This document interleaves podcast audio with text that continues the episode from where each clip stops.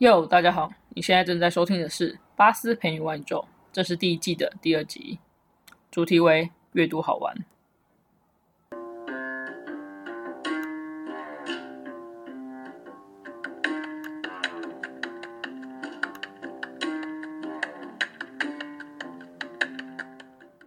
你是否也像我过去一样，一总觉得每天无所事事的活下去，却一直找不到自己人生的目标？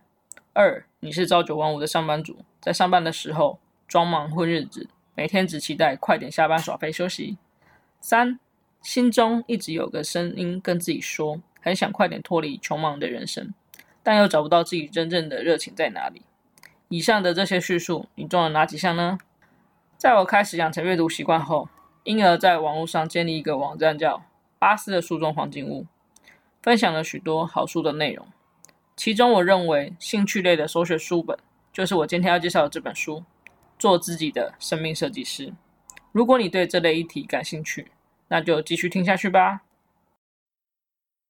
嗨，大家好，我是主持人巴斯。在养成阅读习惯前，你必须要知道的三件事，分别是：一、先问自己为什么要读这本书；二、希望透过这本书可以学到什么；三、如何透过这本书展开行动计划。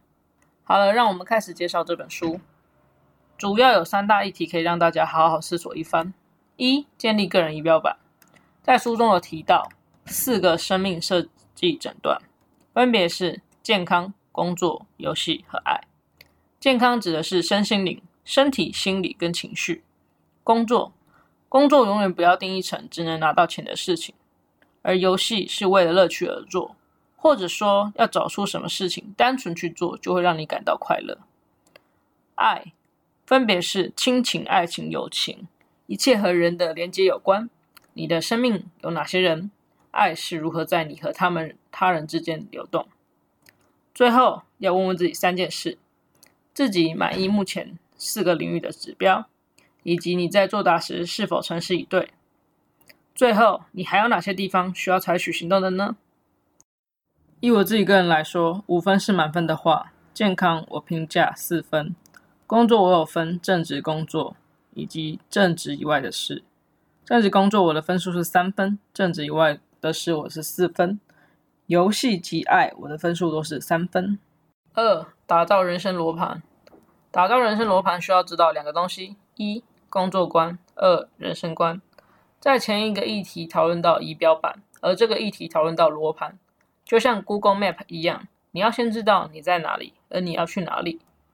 工作观指的就是找出工作在你人心目中的意义。工作是为了什么？而你为什么要工作？怎样才算是好工作？而人生观指的就是你对世界的看法。你认为世界是如何运行的？人生的意义，人生的价值在何方？为何名利与个人成就会带来更心满意足的人生？之所以要探讨这两个观念，是为了要打造人生的目的。串联一致性，你是谁？你的信念是什么？你目前在做什么？将工作观与人生观串联起来。